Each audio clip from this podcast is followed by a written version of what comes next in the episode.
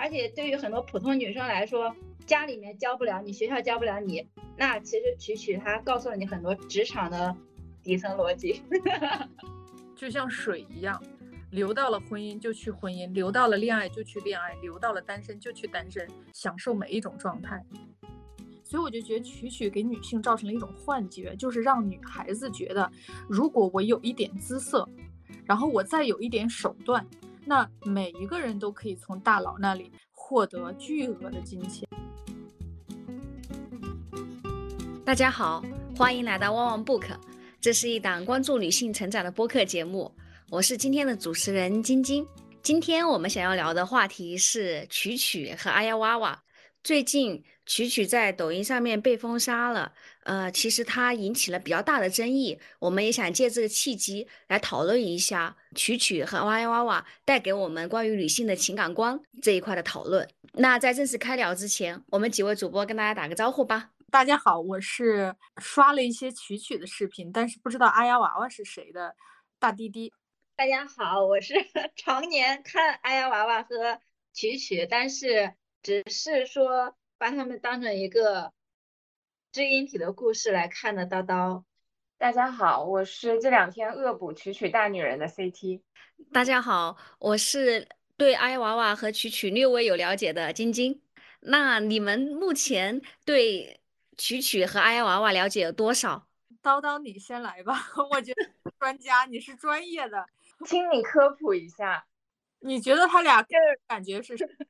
就是第一眼开 CT 都说我是专家吧，然后我其实也觉得我是专家，因为呃，爱娃娃一火的时候，我就把他的理论全部都看了很多遍，公号文章啊，我是一篇一篇的看，而且有时候我会把一篇文章看好几遍，看完之后再回去再看他每个文章中间的逻辑，然后后面曲曲火的时候，呃，别人说曲曲火的时候，我还没有注意到，我也是偶然间刷到他，我觉得他挺有意思的，然后。我也是把他的短视频，我搜了他所有矩阵号，然后每个矩阵号短视频，我每天早上在那里呃 洗脸的时候会看，呃几十分钟吧，然后基本上把他巅峰时期的视频都看完了。我也去扒了他一开始在抖音上面做视频时候的短视频，那个时候他还比较呃内敛，然后不自信。一直到后面，他越来越自信，然后也越来越火，然后他整个人的状态也打打扮的越来越奢侈，非常的就是 非常的引人瞩目，然后又言论也非常的犀利吧。当时我看曲曲的时候，是因为心情不太好，然后看到他，他每天就非常激烈的在那抨击，就是不停的在说，呃，女性要怎样站起来，要怎样站起来。虽然我觉得他的理论都有点。不是那么正，但是就觉得挺好玩的，因为他会给那些原生家庭非常非常糟糕的女性，嗯，鼓励他们，就是说你站起来的第一步就是要和你的原生家庭做切割，就是他是坚决的去做很多他的理论，中间就是有的有非常过分的嘛，就可能是说不择手段啊，就是一一切都要为我所用，然后一切资源要为我所用。嗯，一切渠道，一切技能，男人男人也算是渠道和技能，是有一点偏激的。那爱呀娃娃那个时候，我也是看爱呀娃娃的时候，真的是我比较沉迷婚姻的时候。看曲曲大女人的时候，刚好也是我不再相信婚姻的时候。我觉得还还是比较巧的。但是我虽然相信婚姻，那时候看爱呀娃娃的那个理论，我还是只是作为一个旁观者去看他去。就是引领一批女性怎么样把自己包装成一个好嫁风，嗯，让那些优质男人去主动来娶自己，给自己付出，然后成为呃太太圈优质太太圈里面，然后大家再去发挥自己的价值。我当时是作为一个旁观者，但那个时候我还是很呃沉迷婚姻的，我就觉得女人一定要有一个成功的婚姻，虽然我不看好她的那个。择偶方式过度包装，但是我那个时候是很沉迷婚姻的。然后到后面我对婚姻非常否定或者批判的时候，然后刚好又是我看曲曲的时候，我就觉得可能我的思想也很大众化，就是大众其实也在看。哎，叨叨，我想了解一下，就是阿丫娃娃它的核心的理念是什么，或者说它的核心观点是什么？这就是我非常惭愧的地方，我。就是深入的研究了他所有的理论之后，我现在已经忘记他的理论是什么。那你说他就是过度包装，是指包怎么包装？是包装自己吗？还是什么？比如他主动就是教用户怎么包装自己，把自己包装成一个别人眼里就非常想娶的一个优质太太。那怎么包装呢？就包装成什么样，让别人觉得自己想娶自己？那你的其实曲曲也说过，如果你想要呃结婚，你想要达成一段婚姻，曲曲也告诉很他的用户说你应该做什么。呃，你的衣着打衣衣着打扮肯定是要含蓄的，呃，甜美的，温柔的。然后你要告诉男性，我不在乎你的车啊、房啊，什么都不在乎，呃，我只在乎你这个人。然后就是表现自己各种温柔体贴。还有曲曲也说过，他说如果一个女性一无所有又想走婚姻这条路，那就可以去学做饭，就是在婚姻之前。用自己的贤惠 给男性塑造一个梦，曲曲在强调这个，就是说你要，因为大家都会幻想，就是我我坐在这里，我做了哪些行为，男性会自动幻想我是不是呃会娶到一个温柔贤惠的太太，然后每天为我做饭为我服务。那哎呀娃娃也是，其实他也是，他整个我感觉他的整个理论都是让女性去造一个梦，然后让男性相信他是。娶了她，我可以过上理想的生活，就看到了自己的理想、理想的幸福的婚姻生活。那我看，因为阿呀娃娃，嗯，因为阿呀娃娃我没有看过嘛。但是你刚才那个叨叨说这个造梦这一点，我反倒觉得曲曲跟给年轻女孩造了一个梦啊，就是说，其实我是认同曲曲很多观点的，但是，嗯，我觉得他造梦感很强，就是。我看他的这些东西的时候，常常有一种我当年，就是我看曲曲的一些东西的时候，就是会有一种当年看张五本的那个感觉，就是养生里面那个张五本，就是他经常说喝了绿豆汤你就好了，喝了那个什么就好了哈，就是曲曲就是他让年轻女孩或者说女性，不光是年轻女孩，他经常说年龄不是女性的主要问题，你多少多少岁，我见过那种杀伤力很强的那种。呃，年龄感有年龄的女性，她也照样大大杀四方，所以我就觉得曲曲给女性造成了一种幻觉，就是让女孩子觉得，如果我有一点姿色，然后我再有一点手段，那每一个人都可以从大佬那里获得巨额的金钱，因为他那个里面那个钱总是很巨额的，像几个 W 就不叫钱，那都是几几十个、上百个甚至千万级的 W 才算钱啊。就是，所以会让女孩子觉得好像我可以轻易的，首先我可以轻易的认识大佬，第二呢，我用了这些伎俩就能从大佬那里拿钱，这是这是很难的呀。他老多不傻啊，首先，然后还有就是，我觉得现在的女孩就是我们要看清楚大佬是六零后的大佬，还是七零后的大佬，还是八零后的大佬，还是九零后的大佬。因为现在看这些视频呢，可能很多都是九零后的女孩，曲曲应该是一个八零后的女孩。八零后，她当年在刚出道的时候，她可能面临的大佬是六零后、七零后的大佬，他们是搞实业的，呃，搞这些就是这个年龄段的大佬，他出手大方的，或者是容易被美色所，就是他看中这个美色和年轻的这种活力的那个。阈值是要高高于八零后、九零后的男大佬的，因为八零后和九零后的男大佬，他可能要的更多的是实力的匹配。我所以我就觉得，不是说我认为曲曲讲的从大佬那里拿资源、拿金钱不对，而是这是一件 很难的事儿。首先，你身边哪个女孩身边有大佬，就是真的那种出手很阔绰的大佬，没有，特别是那种。这个第二呢，就是，反正总之我就觉得这个造梦感太强了，男性都很抠的好吗？特别是这种八零后、九零后的男性，我身边我同龄的就是八零后嘛，那些嗯就是有钱的男性，八零后的啊，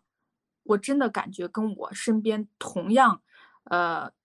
的七零后男性，八零后的男性比七零后的男性抠很多很多很多很多倍。是的，我也是这个感觉。对，所以曲曲他其实我相信他当年可能跟他有一些深度，呃关系的呀，亲密关系的，可能是嗯，至少也得是八零后的男孩了吧，男性了吧，男大佬吧，很多可能更多可能是七零后的男大佬。反正我我就是这一点感觉。嗯，对，那个曲曲他好像他出圈也是因为他连麦了一个案例，嗯、其中那个女孩子好像说从前男友那里搞了两千个 W，天呐，上上海金融女，上海金融女，然后就是搞定一个六十多岁的人吧。然 后当时因为挖出真人了，所以一下子火爆全网。对，呃，但是一个人他可能就是应该就是六零后，或者是五零后、五零末那样，那我觉得是有可能的。嗯，那个他是时代造就了他的品性。对，可能女孩大家都有一种天呐，两千个 W，钱来的这么容易吗？只要只要我长得好看，加上一点手段。嗯，而且那个曲曲其实他之前定义的好看是极度的好看。你看他说八分是指全全智贤和全智贤和高圆圆，你你有全智贤和高圆圆的长相，他说的什么光环行业嘛，光环职业容易接触到大佬的职业，什么主持人呐、什么之类的。那我觉得曲曲说的都对，都对，真的就照此做就行。包括刚才说的金融女，其实金融女也是一个容易接触到有钱人的行业嘛，特别是这种呃私人财富的高端私人财富的这种打理的这种，但一般嗯没有什么大佬啊。哎呀，反正我觉得不是说对错，而是这个空间机会很小，捷径通常都是很很窄的。嗯，我要笑死了。是的，他之前有个案例，一个女生问说，呃，对方给自己一个月一万还是多少钱？呃，她想给对方嗯生孩子，应该就是婚外，就是说，呃，别人是围城内，因为他一直说围内围外嘛，然后别人围城内，然后想给围城内的人生孩子，说一个月给多少钱？那曲曲就说底线就是五百万，他说没有五百万不要谈。他称之为就是给围城内生孩子的关系为稀巴烂关系。他说没有五百万就不要谈什么生孩子。他说你要生孩子养孩子这是一个非常巨大的一个成本。然后我就在想，虽然我们不赞同一切给围城内生孩子的女性，但是有五百个 W 的大佬在我们周围，我觉得那也是极其稀有的。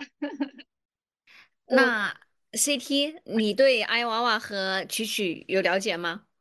我觉得听完叨叨说，我觉得就是哎呀娃娃和曲曲大女人，感觉是见证了一个社会时代，然后也见证了叨叨整个情感经历，从最初的就是喜欢哎呀娃娃，然后想要进入婚姻，到后来就是离就走出婚姻，然后看曲曲大女人，我觉得这个情感历程。就这两个教主，我觉得还真的是挺精准的。就是，嗯，阿呀娃娃，我之前是有知道的。然后曲曲大女人第一次听说的时候，因为我卸载了抖音，我确实不知道。我第一次听说的时候就是叨叨，我记得有一期在我们谈跟女性相关的时候，叨叨有聊过，说他最近在看曲曲大女。然后我那时候第一次知道，然后后来好像就是看了一些新闻，就是看了一些公众号什么的说捞女，然后我在想啊，这捞女。然后我就看了一些新闻，然后是这次是为这个播客准备的。然后我这两天就在看那个，我看完有一个感受，就你说他们有什么相同？我觉得他们真的都还挺教主的，就情感教主，真的。而且我觉得，嗯，他们无论是他阿呀娃娃、米萌还是曲曲大女人，我觉得他们都很厉害，就他们特别擅长创造理论，以及去创造新的词。我觉得好厉害啊！就比如阿呀娃娃当时创造了一个什么，就是呃一个计算的方法，呃告诉女生那个 MV 值要高，就是婚姻市场价值。它还会有一套计算公式，说你要提高你的婚姻市场价值。那婚姻市场价值有哪一些呢？可能就有外貌、你的谈吐、你的学历、你的背景什么的。然后你的 PU 值要低，PU 值就是什么亲子确定性，就说女生要降低你的亲子确定性，让男生觉得有安全感。然后男生要提高他的 PU 值，就是呃，然后其实有点像男性的那个特征什么的，然后然后会让女生会呃更喜欢更吸引，然后还把男生分成剪刀石头布，剪刀应该就是那种就就比较呃中规中矩或者是呃只分数比较低的男生，然后布就是那种大佬和权贵。剪刀就是那些花花公子。然后我我看了一下曲曲大女人，我发现她也好好会造那些词，而且很精准拿拿捏。可能也是因为现在的直播环境吧。然后我听看了几个嗯视频，他都会提醒大家，就比如说他们叫离婚不叫离婚，叫扯快乐证。然后有钱就有米。然后还有，我到现在我都看了几个视频，我都看到他有问说，你们是不是你是不是贴发票了？我还在找什么叫贴发票，我不可能是资深的他的用户才知道什么叫贴发票吧。哦，我刚刚还在查，就有不同的解释，有人说贴发票就是你的那个大佬给你至少五个 W，还有人说贴发票好像是就是可能就是。是他通过那个大佬通过去包养他的方法，可能还有在洗钱什么的。然后我就觉得哇，好厉害啊！他怎么都会经常创造这些词，而且我觉得这些词是非常有情绪点的。嗯，然后另外我觉得他们还有就挺大的相同。我觉得阿丫娃娃、米萌还有曲曲大女人，其实说实话，嗯。他们的呃学历都是不错的，我刚刚还去查了一下，一个武汉大学，一个西南财经大学，还有一个是山东大学的，然后是都算是就是学历都不错的，而且他们我我在百度搜索他们的就是百度百科里面他们的那些 title 都是什么作家、多栖艺人，然后什么情感博主，然后什么大 V 什么的，嗯，我觉得其实他们整体的素质和背景都还是不错的。嗯，不，无论是思路的清晰，你想能创造这些理论，因为阿丫娃娃的那些理论，其实它是跟进化心理学相关的。嗯，然后曲曲大女人，她好像是武汉大学的，不知道她是学经济的还是学什么的。然后另外咪咪蒙她就是学中文系的嘛，其实她都还是背景不错的。而且我觉得阿丫娃娃和曲曲大女人还有一个共同的点，就是。他们可能之前都是想要走演艺的方向吧，一个人之前是做主持人的，还有一个参加过超级女声，我觉得他们的表现欲都是很强的。我找到了一个曲曲大女人之前参加超级女声的时候的海选照片，我也好佩服她。我觉得她是一个极度，就是如果 M D B T I 她极度一的人，就是他在唱歌之前，他先跳了一段艳舞，然后他的穿着打扮都是那种非常魅惑风格的。然后我觉得哇，好厉害啊！他心理素质从那时候就开始已经很强大了，我觉得，嗯。然后这是我对他们比较粗浅的了解吧，嗯嗯。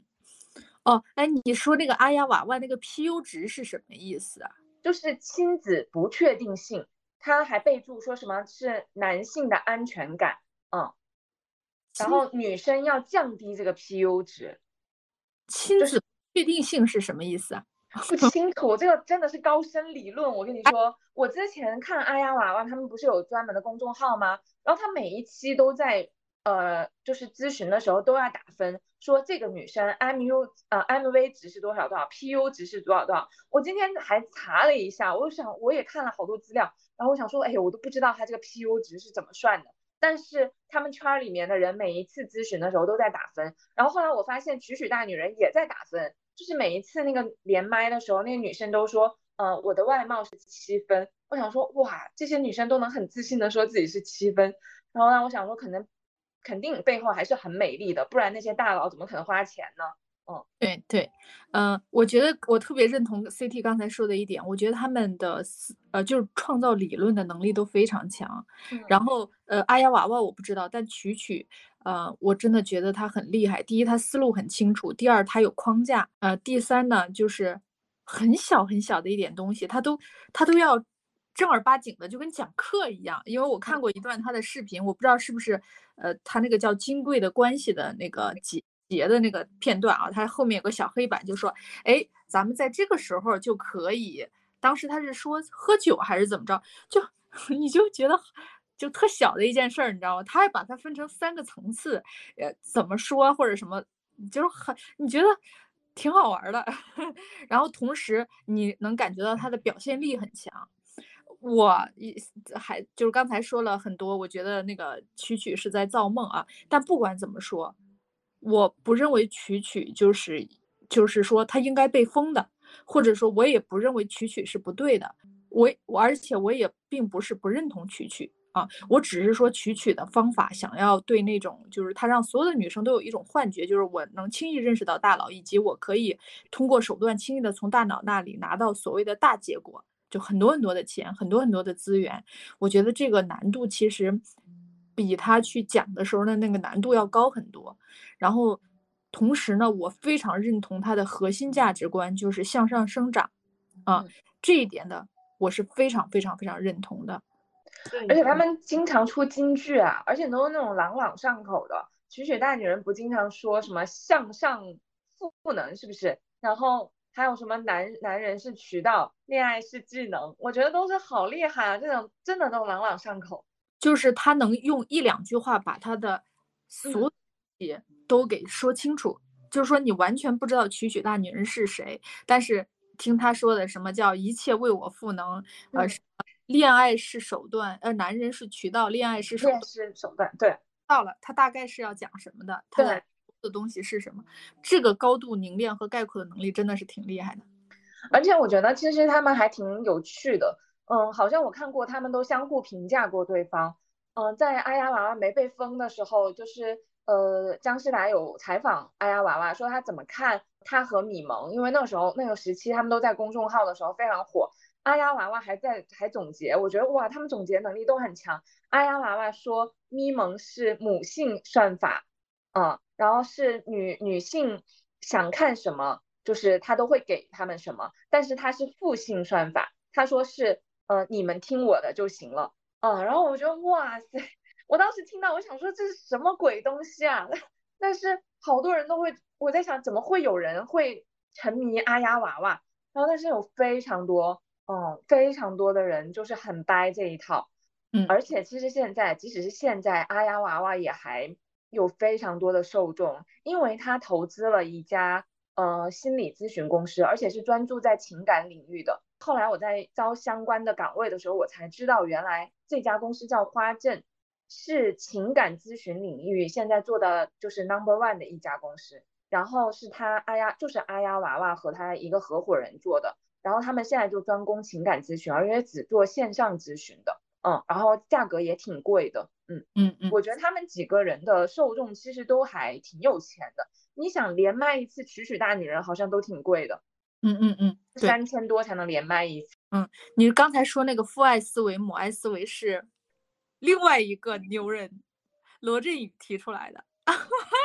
专家你来吧。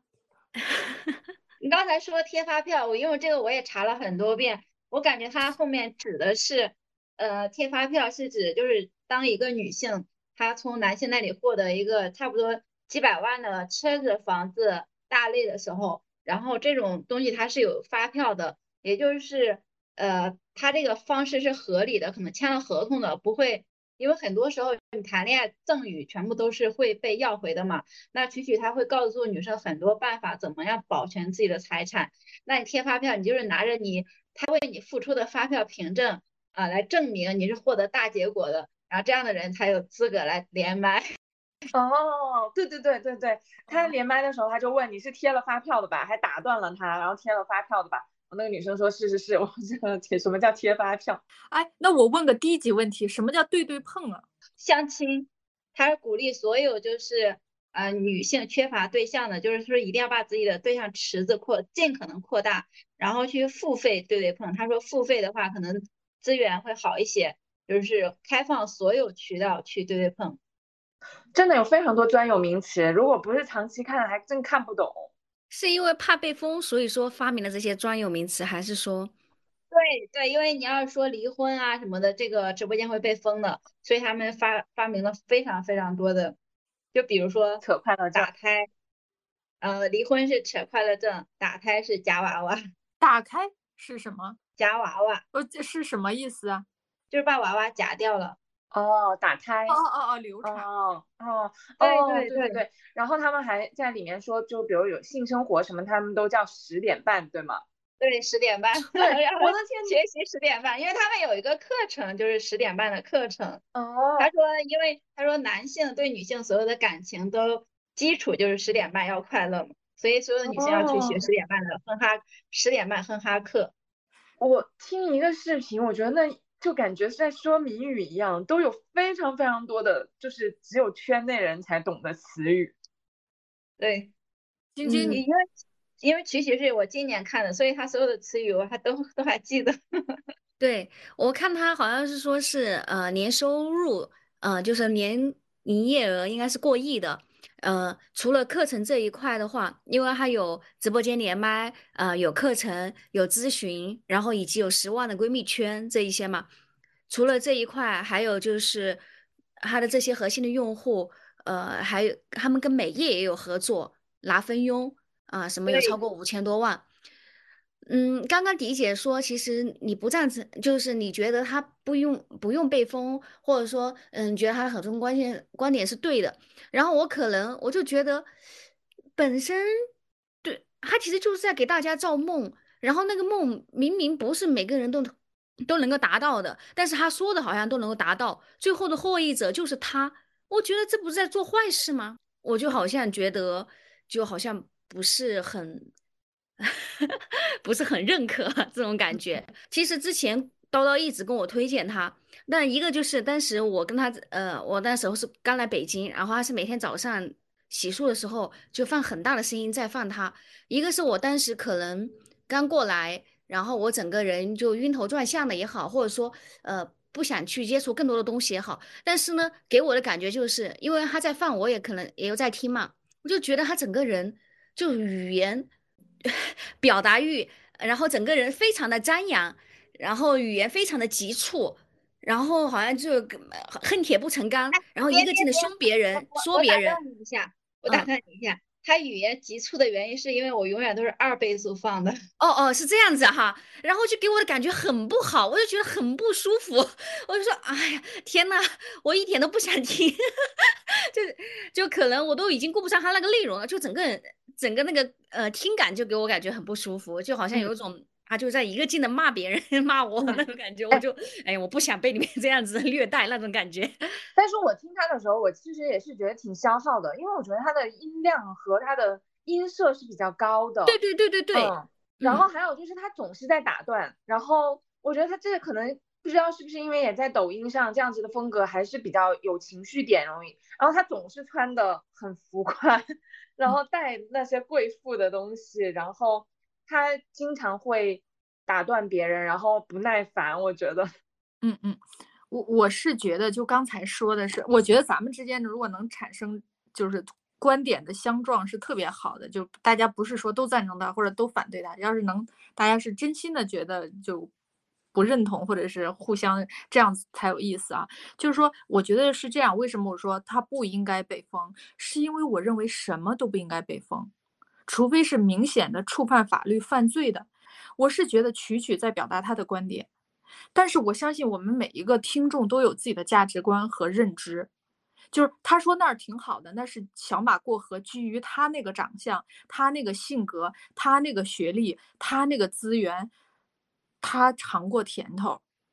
但是所以他是小马，那你是一个骆驼，你跟他是截然不同的，你你应该去走你的路，你不不必去跟着他一起过河。但是现在算法，呃，就是他的表达能力就非常的强嘛，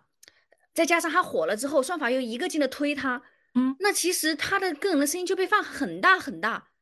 那其实我就觉得，那是不是其实会造成一些不好的影响呢？晶晶，她的可以被她的声音被放的很大很大，但是他不管多么大，你的一个小手指一划就能把它划掉。我们是有主动性的，我们是我们自己的主人，不，他不是我们的主人，他是在分享他的经验，就是他在那个张牙舞爪当中，我能感觉到他尝到过甜头，他走过过这样的捷径，他真心觉得这个东西很好。所以他就想让所有的姐妹去吃这个东西，但是他也说了，要几分以上的，要怎样怎样的，有光环的职业的，要有学历的，要什么什么，他已经说了前提条件，而且每一个前提条件都是按照他来打造的，啊，他说要有点艺术才艺啊，什么之类的各种的，啊，为自己加持啊，但你不是，所以我觉得我们终身的任务是认清自己，就就是我是什么样的，我知道我。适合我的路是什么？如果我想听听，哎，我觉得，哎，最近大家都在聊曲曲，那我就听一听，好玩有意思，哎，适合我，我就听几句；不适合我，你的你的手一划就把它划掉了。而对，且，这个嗯，所所以还有一点就是曲曲那种亢奋的表达，它跟我们其实就是说修行的那一些东西刚好是相反的，啊，是完全相反的。所以我们听他确实会有点反感，因为他也完全不尊重他的用户。嗯，他不尊重他的用户，打断他的用户，甚至去，呃，非常非常用的语言，我都认为不尊重啊。但是，他们花钱要的可能就是这种感觉，这叫得得其所好。好吧，因为我们嗯、他好像是在 B 站上面回复过，因为有很多黑粉黑他嘛，他的意思就是说，呃，我自己从毕业之后，好像投资过四家酒吧啊，一家那个什么工厂，然后还有什么东西，然后呢，用他自己赚的钱去美国读了研，然后回来现在正在创办自己的公司，他就说你们有什么资格来黑我？这些都是我做出来的，你们有什么资格来黑我？就是有一种，其实他自己是他自实打实，呃，做了很多的事情，投资啊、工作呀，赚的钱，但是他做的事情就是营业，现在来赚钱的事情就是，哎，你们跟我学这个，然后怎么从大佬那里拿拿到结果？如果是这样子的话，我觉得好像其实就是你觉得他的。观点和他的行为不一致？对对，对对对对，嗯，如果这个是真的的话，我当然我也我我 当然他也可能从大佬那里拿结果了，就搞不清楚。他如果没有拿到，他人不可能给出他没有的东西。嗯他如果没有吃过西瓜有多甜，他无法描绘出西瓜的味道。啊，他是个爱吃西瓜的人，所以他觉得他真心想把西瓜分享给所有的人。但我偏偏是一个吃西瓜就过敏的人，我就是一个爱吃苹果的人，我就一心一意吃我的苹果。如果我没有能力吃到现成的苹果，我就耐心的去种一颗苹果的种子，耐心的等它长大，再去摘那个苹果。也许那个苹果很苦涩，但是那就是我喜欢的东西，小小的温饱就可以，我不需要那个大结果。其实你说我现在就是肯定不是曲曲的用户，但是就算是我二十岁，我觉得我依然，我觉得他好玩，这个人挺有意思的，有生命力。但是我不会照他那样做，因为我本身不觉得，就是对我这种人来说，就是吃饱喝足了就行了。重要的就是干点自己喜欢干的事儿。你说我一千万，我干嘛呢？没啥呀，就是跟是真的就是只要能吃饱喝足，我觉得钱的数量 不是最关键的。是，我，但是我我我这里就是还想问问一下迪姐啊，就比如说他如果他自己实际做的行为和他所宣扬的东西其实不是一致的，那这种又怎么看呢？我觉得他实际做的就跟他宣扬的是一致的。哦，你觉得是一致的？的那些东西，嗯，包括嗯他的经历，他言谈举止中透露的那一点点的东西，你都能感觉到他就是走的这样的路啊。他小小的就去，其实他一直是就是学唱歌的嘛，在学校里的时候就是这样，后来反正这是必然的。嗯对他和蒋方舟是高中同学嘛，他在高中的时候就非常的招摇，蒋方舟就批判过他，所以他们俩有很深的矛盾。哦，怪不得我看到一篇文章说，就是他经常会批判蒋方舟。嗯，我就在想他们两个有什么渊源？对，就是因为蒋方舟把他写到了自己的文章里。我觉得他的能量还是挺强的，因为我觉得他就是，你想那些能够获得这么多 W 钱的女生，其实也是能量还算是比较高的，嗯。然后我觉得每一次他去骂醒他们的时候，那些女生似乎都呃，就是气势都被他削弱了。然后我觉得他好像用这样子的方式吸了非常多的能量，然后他能量越来越强。对他能量非常强，而且我觉得他是非常机智的。就是如果他如果他要工作做好一个事情，其实他告诉很多女生怎么样在职场里做好自己的工作。那如果我他还一直在警告女生，千万不要在职场里谈恋爱。他说，如果你和你的上司谈恋爱，你永远只会拿到更少的钱，嗯嗯，就是你的上司自然就把你的这个情感给你投入到里面了。嗯然后他把男人分为伯乐男、皇帝男、生意男、鸡肋男，就是他可能他的理论，刚刚晶晶一直说，哎，他是不是理论啊、三观啊是有问题的？但是我觉得他对于男性、女性的分析，他是能给到我们很多思考的。那你生活的世界到底是什么样子的？你的男女关系为什么发展的不顺利？它肯定是有原因的，因为每个男性都有自己期待的一个梦，那每个女性其实也有自己期待的。那当大家期待的不一致的时候，所以你们永远不可能幸福嘛。那他就分析出每个人的欲望和每个人的弊端。我觉得我们因为在自己身边是不能看到那么多类型的，但是通过他讲的故事，就可以把这个世界能看到很多很有意思的东西。然后爱呀娃娃他是把男人分为剪刀石头布，就是剪刀可能是看中女人的钱，那他比较花心一点。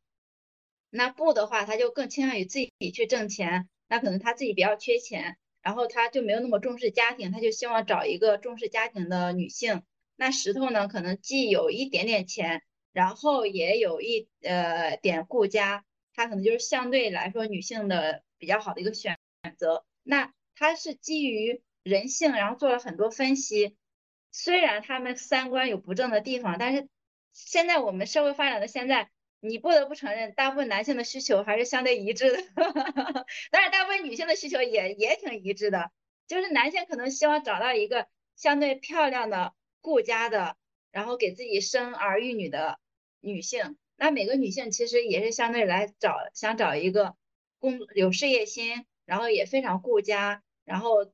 可能最后说长相长得还过得去的，然后一个男性，大家需求都是那些，他们把这些人性。呃，典型列出来了，然后我觉得是给到很多普通女生借鉴意义的。你不一定说他指着这条路，你就一定要往这条路上走，因为也有女生咨询曲曲的时候说，我要不要从县城的编制辞职，然后去上海去拿大结果？其实这种就是太冲动了。但是我觉得，因为还有很多女生或者男生在被别人骗嘛，那这些人我觉得是很适合多来学学的。不愧是他把自己的。这一套哲学，哲学打引号叫情感麦肯锡，我觉得这个很精准，有道有术，然后在这个商业社会拿结果。对呀，对呀，因为他总结的真的很到位，而且对于很多普通女生来说，家里面教不了你，学校教不了你，那其实曲曲他告诉了你很多职场的底层逻辑。所以叨叨，你有花钱买买课吗？我没有花钱买他的课，因为我不追星。就是任何明星啊，或者是无论是网红老师还好，我都不会为他们付费。虽然我是做知识付费的，所但是我有他的全套课程，他的所有课程我都有。这这是因为嗯，别人顺带分享给我的，因为我身边有很多做知识付费的，呃，很优秀的那些专家老师，他们就会把全网很所有优秀的课都汇集起来，然后去研究他们的课程逻辑。然后我就顺便要了一套，但是我到现在还没有看。但是我打开点了一下，它那个是小黑板，所以迪姐刚才说的那个小黑板就是，嗯，曲曲在上海疫情的时候，在自己家里录了一套金贵关系的课程。我只是点开看了一下，我没有去听，因为我觉得他的短视频更有意思。因为短视频，呃，金贵的关系里面可能有很多术，很多方法。那我在看他短视频里的时候，就是不停的在听段子。对各种各样段子，非常饱满的情绪，一会儿有人哭，一会儿有人笑。对对对，就是我对曲曲之之类的吧，就是其实我的其实态度还挺明确的，我就是我不反对你的观点，但我誓死捍卫你说话的权利。我我觉得不应该在不撤算法律的前提下封杀任何一个人的言论。而且最搞笑的就是他被封杀之前，其实最大的一个波动就是他和海参一个。抖音很有名的大直男，他们俩狠狠撕了好几个来回。不过曲曲讲的那些东西，男性应该都比较反感。对啊，就像就像之前米萌和王思聪不也大战了几个来回吗？一样的。但是曲曲其实，呃，很多男人去骂他的时候，也有评论也会很搞笑，就是说，其实曲曲一开始就在强调，也那些，呃，就是如果是经济条件比较差的男生，呃，你永远都不要花他一分钱。就是很多男性都在评论里面说曲曲教女生做一个捞女，其实曲曲 一直在强调你不要去捞任何一个贫穷的抠搜的男人，哪怕他是一个抠搜的有钱人，你也不要去捞他。但是来骂他的人都是 抠搜的穷人和抠搜的有钱人，我要笑死了。因为他说，呃，女性其实是她有自己优秀的一面，就是说，他说如果一个女性不恋爱脑的话，她是很可能在事业上拿到。大结果的，那还有嗯一个点，就还有一个点就是要懂得保护自己，不要被任何男性报复。那这个情况下，他就是说，任何一个男性，无论他条件有多好，只要他曾经展现过一次呃想要批判你、PUA 你、报复你、打压你的状况，你就要远离他，不要去拿他的任何钱，给他切割清楚，一定要保护好自己。我觉得他这一点真的是提醒了很多女性，但是不一定没有吃过亏的女生，可能就她不会说我能狠狠记住这句话。但是我觉得我听到他讲这一段话的时候，我还挺感动的，就是这个世界上是有很多在婚姻里面或者是恋爱里面她受困的女性，她就是可能当时是当时是不理解这句话的。我觉得“取取”这个大结果这几个字，说实话我挺还挺反感的。就是不管是感情里的大结果，还是事业上的大结果，好像大结果就是一个你努努力就能得到的，以及呃多么值得向往的哈。其实我觉得真实的生活就是你平淡的、自足的，能衣食无忧的、平平安安的活着到老。就已经要拼尽全力了，什么大结果呀？我觉得是的。然后，呃，就抖音评论里面老是有女生在说，哎，我在县城里，我在三四线城市，一个月挣几千块钱，体制内，我要辞职，我要去上海，我要去北京，我要去遇到优秀的男人。然后这个时候我就会觉得，天呐，这也不能怪曲曲啊，我觉得这是这这人自己有点毛病吧。那现在，但是不是？很多人，中国的很多人都，其实我就觉得我对自己的看认识也是现这这两年才开始。那我还是受过高等教育，还是在大城市里面 工作生活的人。那更多的人其实，我觉得要自己还是自己要清醒一点呀。你的三观你自己可能慢慢在学习，因为你不可能说我看了琼瑶剧我就一定要。全天下去找琼瑶里的男一男一号，我一定要有一个琼瑶的爱情。那我看了席绢，我看了一书，我就要谈什么什么样的恋爱？你不可能说，因为曲曲造了这样一个梦，我一定要做曲曲那样的女人。那这这人早晚都要。被骗，这是一个，但是我另外我感觉，其实艺术其实它就是在影响生活。虽然说我就像好像确实是什么说什么生活高于艺术，但确实影视剧也好，或者说短视频也好，所有的这些声音其实也是在潜移默化的影响我们。就是呃，我觉得跟就是参差百百态的价值观和各种各样的形式的像这样想的内容涌向我们。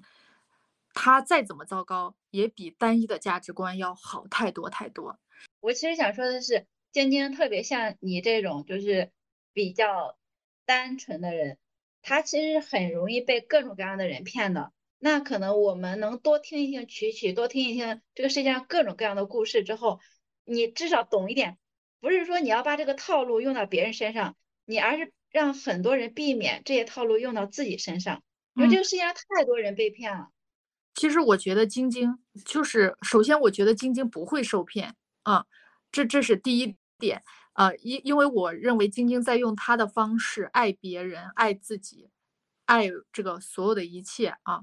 这就是对的。这什么叫坚定的价值观？就是我就要按照我的方式，也许碰壁了，但生活会教会我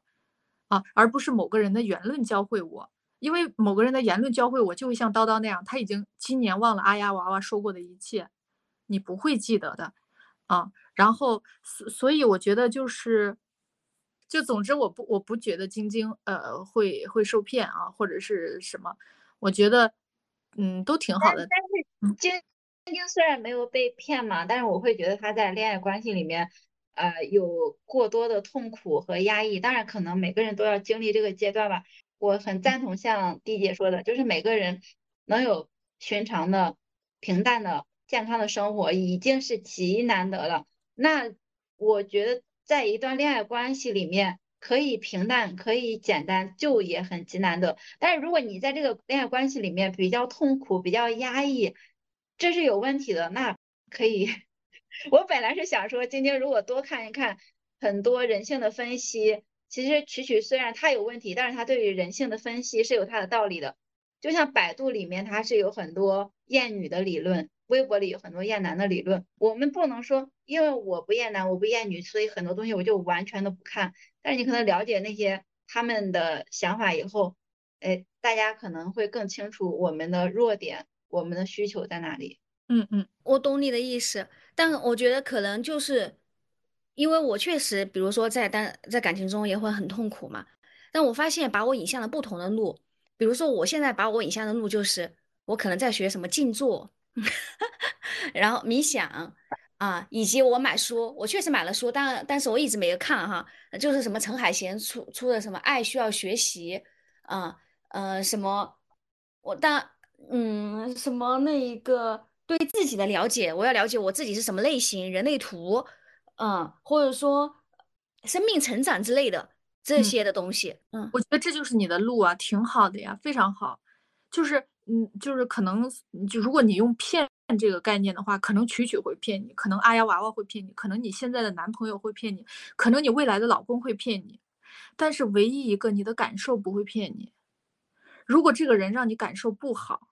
你真的要远离他，因为你的感受永远不会骗你，你的感受就是真实的。你跟他在一起开心、放松、想笑。那那那就对的，那就是对的。你跟他在一起总是要流泪，总是有受伤的感觉，那他就是错的。是的，是的。如果你和一个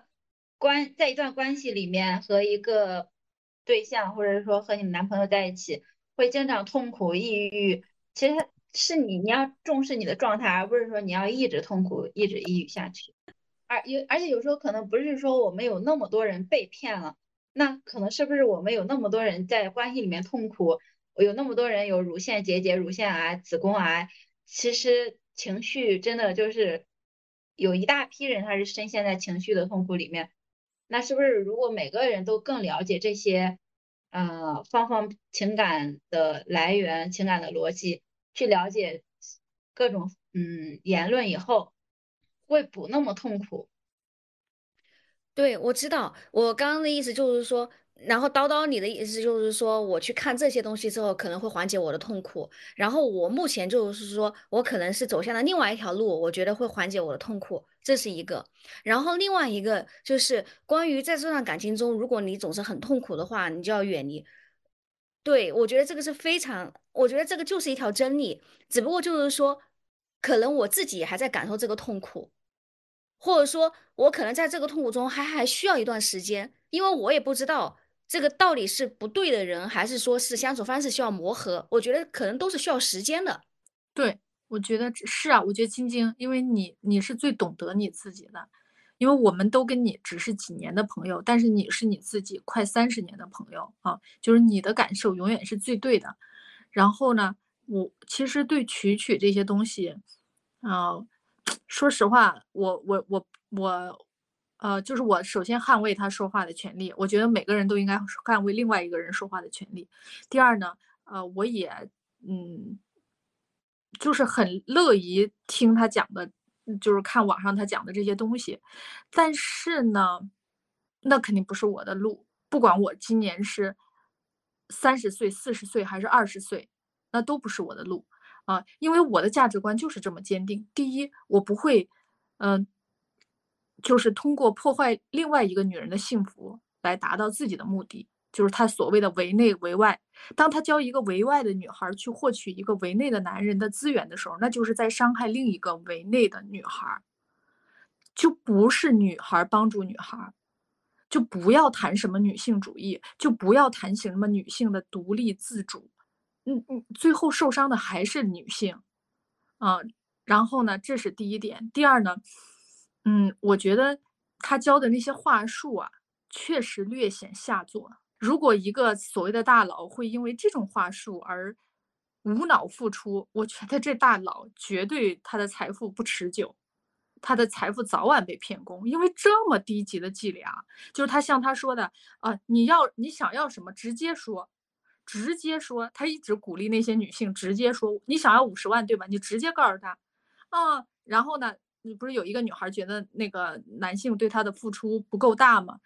那你就，嗯，你告诉他，就是我我还要我我要的是更好的、更大的，或者怎么着的那个。天呐，除非他是刘亦菲吧？如果我是一个男性，真的，我是一个有脑子的大佬，嗯，除非他是刘亦菲，我可能真的是太让我有情绪价值的获得了，那我否则肯定我我马上远离。这是第一点。第二呢，要。这种，因为有时候人他成为大佬，并不是他的实力决定的，而是他的运气决定的。嗯，凭运气赚的钱，像这种大佬，绝对凭实力败光。不长久。嗯，薅一把羊毛又怎样呢？我觉得没什么意思，还不如把注意力放自己身上呢。你跟大佬合作，去成长，我觉得这是没有问题的。你不必费尽心思的要从他身上骗取一些什么。其实曲曲他，因为他有时候他很多，因为直播间来的每一个用户，他可能有各种稀巴烂的关系，围内围外的关系，还是怎么样的，呃，只要他付费了，曲曲都会给他一个答案。这就导致 导导致他就产生了无数就是歪曲的理论，但是整体上他是建议女性走一个比较正的路，就是说主打自己的事业，然后呃选一个门当户对的对象，因为他他也是说，如果不是门当户对的，那你们肯定后面会出现很多问题，所以他就是。它其实这中间，我觉得是因为它架在了互联网上，然后它的热度有这么高，所以就产生了非常多被剪切的视频。就是他肯定还是个极端利己主义者，不管他怎么对他的片面还是全面，为什么呢？因为他的核心是向上生长，一切为我赋能。在这个核心的前提下，他是不管你从任何人身上获得。呃是资源呐，还是金钱呀，还是机会啊，都可以啊。就不管他是在围内还是在围外，都可以，都没关系。你只要记住一点，永远一切为我赋能，永远向上生长。就是，呃，其实我欣赏的价值观还是给予大于索取的。我我觉得这才可能是，呃，不是说多么怎么着，就是确实是因为我觉得，嗯。可能，当然，如果一个人匮乏到极度，他拿什么去付出呢？这个也是一个问题。哎，行，晶晶，你来说一说。刚才我们不是在讨论你的问题吗？我的，就是，那我也理解。回到如果回到我那个问题的话，我也理解叨叨他为什么一直就是他建议我去看这些的，呃，一些，呃，其实也是有原因的哈。就我能够感觉到，我跟呃，比如说我跟呃。男朋友相处之前，我跟他有时候相处，哎，我会发现他说一些什么话，我回他的话，我可能就是比较无论比较直接也好，或者说别人听起来好像就是就是这个样子。但是我一问叨叨，叨叨跟我说的那一个话，就完全对方就会听了很高兴，然后这个就会显得很有效。呃，其实我也在想这一块，这个是怎么回事哈？但是呢，呃。就比如说哎呀娃娃那种，或者说这个他也会教很多话术嘛。其实我感觉很多时候是天生的。当然，如果比如说我我明明不是那么会，然后我去学了一个课，然后呢，我有一个很强的目标，一定要他娶我，或者说我一定要从他身上搞多少钱，我就拼命的学。然后这段时间我拼命的伪装我自己，拿到那个大结果了之后，其实很多人结婚了之后，那你又二十四小时每天都是朝夕相处，然后一地鸡毛，各种各样的事情。难道你可以装一辈子吗？然后我就在想哈，如果我真不是这个天方面的 我的人的话，我就觉得我还是会装的很挺辛苦的。但是呢，如果哎，像叨叨本身他情商就比较高，那其实他可能稍微被那个一点通了之后，那他可能直接就可以一直都相处的比较顺利。哎呀，我也不知道我在说什么了，就是我的意思想表达。好，叨叨你来说，晶晶说的很有道理。但是在我经历了这么多事情，在我呃深入的研究了所有的理论之后，我放弃了感情。我已经觉得，无论是感情还是和男人谈恋爱这件事情，对我来说都没有吸引力了。我已经放弃了。对，所以说根本就不用装了，是吧？就该怎么样就怎么样，也没有必要就好像说。对，我现在彻底的可能就返璞归真，到了一种极度。自由的一个状态，我也我我现在也不彻底放弃，可能这辈子都不化妆了。就是我也彻底觉得，呃，恋爱这个事情，它有它美好的地方，我相信它美好，但是我觉得它对我来说没有什么意义。为什么呢？对，你怎么突然从一个对 你这个变化好变了，把前面几期这一听和这个一听，你这个变化太大了，你要解释一下啊。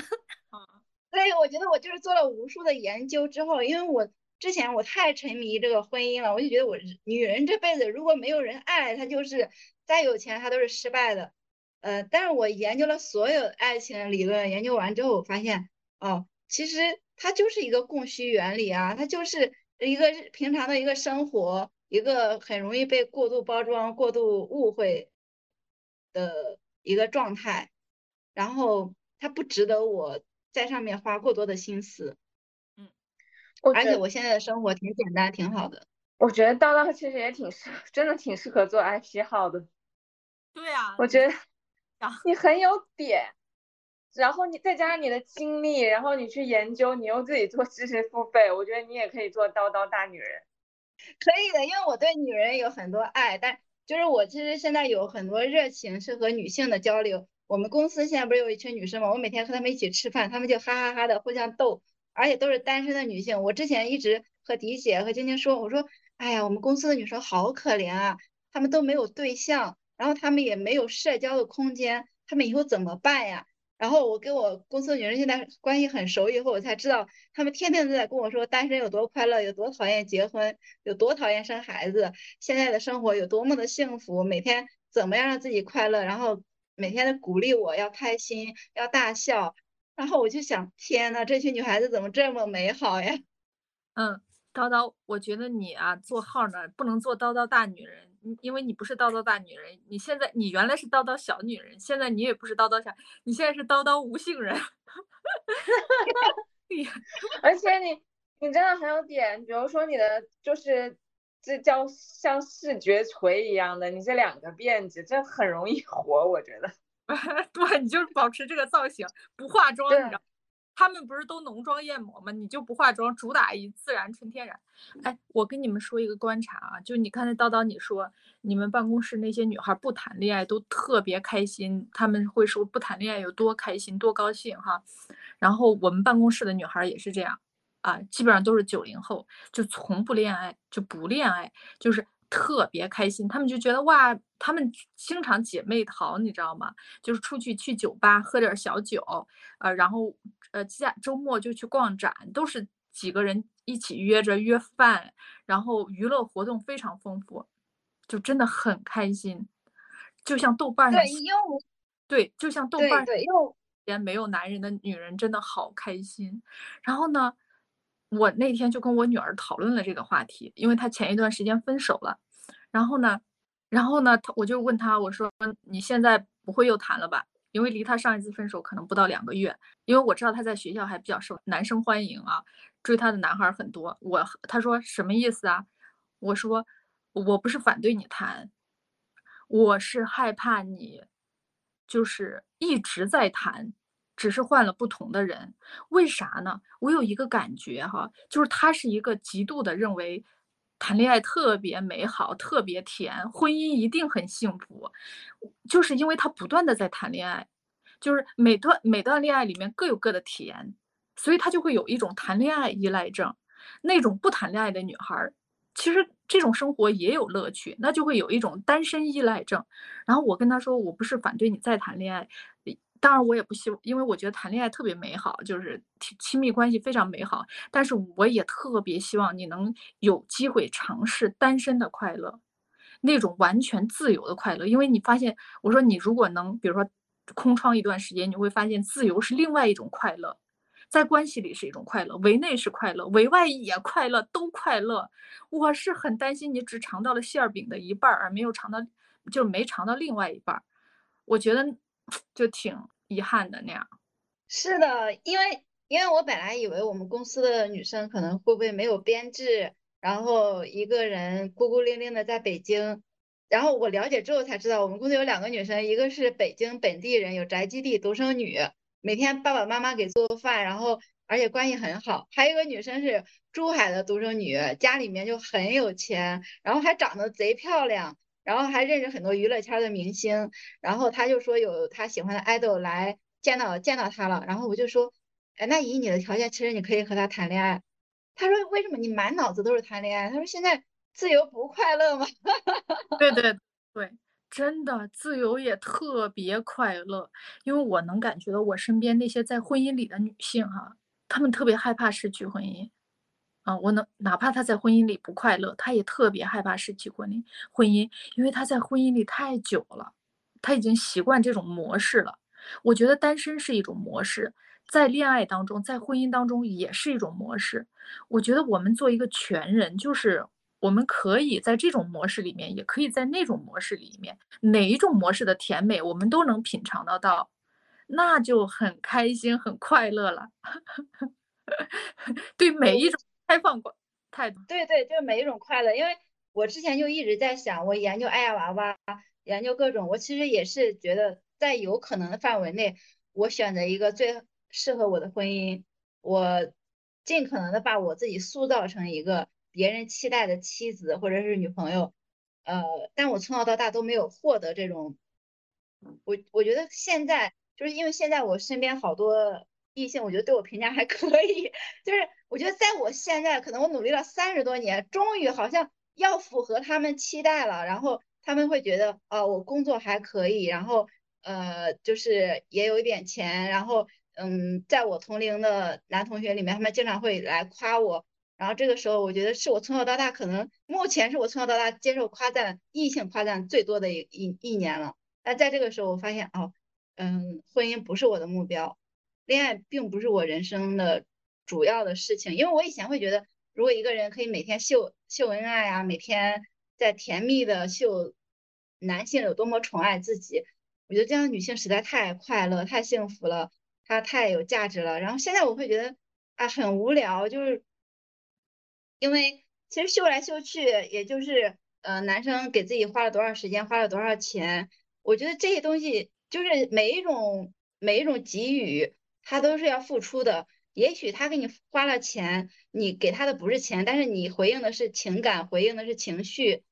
我觉得这所有东西都是要置换你的东西的。那我。如果我自己是一个整体，我自己是有简单的快乐，我不需要去，我连情绪我都不回应你，啊，我有这种快乐和自由的时候就很好。对，就像水一样，流到了婚姻就去婚姻，留到了恋爱就去恋爱，留到了单身就去单身，享受每一种状态。嗯，然后我现在就觉得我知道可能男性想要一个什么样的女性朋友或者是妻子了，他们其实是有一个框架在那里的，你进去就可以。但是就没有必要了嘛，何必再进去呢？所以叨叨，你现在单身多久了？很久很久。我我现在每天就是和我的同事们一起去吃饭，然后我们每天就研究什么好吃，然后互相啊研究怎么快乐，怎么聊天，就是可能说一句很简单的话，然后大家一起在那里笑半天。上一次我们聊到你的情感状况的时候，还是有一位男生的，没想到还挺快的。他应该也在听播客，没关系，让他了解现在你的状况都很好。嗯，对对对对，我们永远都互不打扰。对，觉得有四面八方的方向才是在旷野当中，而不是在轨道当中。嗯嗯嗯，哎，我真的，我你迪姐刚才说这句话我才理解，然后上一次 CT 说这句话的时候我还没有理解，然后后面还有一个女生。就她听了 CT 的话，还发了朋友圈，然后我我我想了一下，我觉得嗯，应该是那个意境吧。然后刚刚迪姐又强调一遍，我才能 理解这个意境。我我反正是坚定的认为，唯一的正确的路确实是自我的丰富，嗯。但是我现在可能也只是比较亢奋，然后可能过两天又伤春悲秋了。那你们如何看待曲曲的崛起和爱娃娃的衰败呢？我觉得就是你，哎，我觉得我们这些都是不是都聊过了？对，就是女性意识的崛起，嗯，这是很典型的。然后原来从厌女到厌男，啊，还有一个，我就觉得曲曲是不是一直就是要强调拿结果搞钱？不过哎呀娃娃她其实也是这样子，对不对？她要嫁入婚姻的话，她也是希望嫁到一个好的，也是要搞钱，对吧？哈，我觉得曲曲主要强调的还是自我的成长，嗯，核心的是自我的成长。对他，他强调的还是自己的成长，是工作上，而且他其实主体还是在强调工作，就女性一定要工作，一定要在工作上有所成长。我觉得其实可能除除了女性主义慢慢崛起之外，我觉得女性也真的越来越清醒了。嗯，也无论对亲密关系还是对婚姻，其实是有趣味的，然后也有更多选择的嗯方式了，就知道其实。不用依靠外部的任何的力量，去靠自己也更有力量。然后我觉得，其实也可能也跟社会关社会环境变化有关。就大家安全感的来源不再来源于就是我身边有一个伴儿了，我觉得还是就是内在的力量，然后通过内在的力量去有钱和跃升这件事情很重要，尤其是这几年之后，你发现，嗯，也许有钱也还挺重要的，嗯，所以我觉得他不断的在强调亲密关系不如有米，嗯，对，搞钱至上，嗯嗯，搞钱至上是一方面嘛，但还有就是我觉得。清醒归清醒，但是很多女性可能，我我是觉得我看了那么多理论之后，我认识到我自己是一个普通人，就是我很在意别人的看法。我不是说我我要为了别人的看法而活，但是我规规矩矩，我不知道该怎么说。我会觉得很多女生她为了眼前一些事情去做牺牲的时候，他可能没有想到，很多年以后他肯定是要付出代价的。嗯，想符合社会期待嘛？其实叨叨，我觉得对，这符合社会期待。对，我我就是每个生命阶段不同吧。你像我比你们年龄要大，我真的一点都不在乎别人的看法，任何人的看法，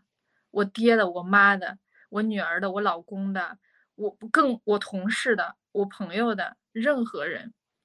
爱咋咋地，开心了就就开心，怎么做就怎么做呗。你真的有一天你会不在乎别人的看法的，但是迪姐你是对说社会期待了，社会期待什么社会期待？我现在就是这，但是我知道这是有每一段路不同嘛，嗯嗯，你说晶晶，但迪姐你其实是很善待身边的所有人的，对，而且迪姐你不只是善待你身边所有人，你还是一个比较 非常淑女的一个生活状态。我我善待不是因为我希望别人。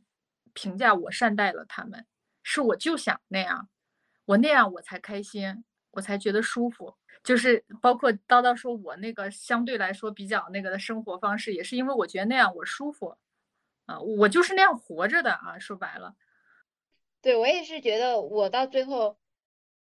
我感感觉我现在一个非常简单的生活状态挺舒服的。我之前一直都在追求一个什么 什么。婚姻事业，然后就相互那种相辅相成的那种状态，亲密无无间的那种状态。然后现在我就觉得我现在生活的非常简单，很自由，很舒服。但是，呃，因为曲曲他强调，哎，也不能这么说吧。就像刚才一直说那个女生，她说她要放弃体制内的工作，然后去追求什么什么的。但这个其实跟这个也没有关系，因为在很多年以前就有一个火的新闻，呃，当然说一个女生。呃，说世界这么大，我想去看看。她辞掉的就是教师编，后面她去的是大理吧，应该开的是旅店。我后面详细的看了她的结果，她是有点后悔的。然后到那边过得并没有那么好。我觉得，对我想说的就是这样一个故事，就是所有的人不要轻易的去走这样的路。嗯，我觉得现在比较好的是，无论是谁的崛起或谁的衰败，我觉得现在好的是，嗯，在每一个时代，其实不同。风格就是不同特质的女生，嗯，都有不同的女性样板，嗯，就普通的女生也有一些，哎，在她们，呃，就在大我们大家这些普通女生里面过得还比较好的，然后有一些想法是比较前沿的，然后那些，嗯，就是七八分的女生也有她们七八分女生的样板，我觉得这也是很好的，就不是只有一种标准。然后只有一种类别的人她在发声，所以我觉得也挺好的。那也有基层女性嘛，也有普通女生，嗯嗯，觉得这也是一个非常好的状态。嗯，对对对，多样化、多元性永远是最棒的，这样才是。确实，因为我明天要去见一个朋友嘛，然后他要去骑摩托去非洲，他现在就是 这么多年放弃了他的工作什么的，一心在骑摩托环游世界。对我虽然觉得看曲曲的那些短视频真的是比较消耗能量的，但是我就觉得有趣的点在于，可能我身边不太会有这类的女生，但是她让我看到就是就是真实存在的，然后这一类的女生她们的状况是什么，然后她们在经历什么，你觉得挺有趣的，就就有特别多有趣的故事，我觉得这是非也也也挺棒的，就是原来啊还有这样子的人，还有这样子的生活。然后他们生活也，你说只是你不会选而已，我觉得也有点像低配版亦舒吧，因为我觉得亦舒也写了很多拜金女的故事。我我我其实，呃，我觉得我身边有这样的女孩儿，就是嗯，包括像我现在嗯，在我这个年龄的那个婚姻当中的女性啊，特别是全职太太，嗯，我觉得婚姻是他们的跳板，真的，婚姻他们是因为婚姻改变了自己的阶层。是有的，就是他们在二十多岁的时候没有阿呀娃娃，没有这个呃曲曲，但是他们天然的，就像晶晶说的，他天然就有这样的意识。是的，是的，每个人性格不一样嘛，但是每个人的天赋会带领他走上自己的那条路，对吧？哈，对，曲曲，对，所以你的天赋也会带领你走上属于你。你现在在婚姻里受到了。创伤，然后你去静坐、去冥想、去看书，这就是你的路。然后叨叨在情感当中受到了创伤，他去看了阿呀娃娃，看了曲曲，然后他也完成了他的看山还是山，看水还是水，就是大家的路不同，但最后殊途同归，都是回到自己。是的，对对，呃，聊了这么多，其实到最后我们发现，嗯，不论是哪条路，我们自己的天赋会带领我们走向自己的那条路。嗯，都会回到自身。那也希望所有的人都能找到属于你的那条路。那这期节目就到这里啦，拜拜，拜拜，拜拜拜。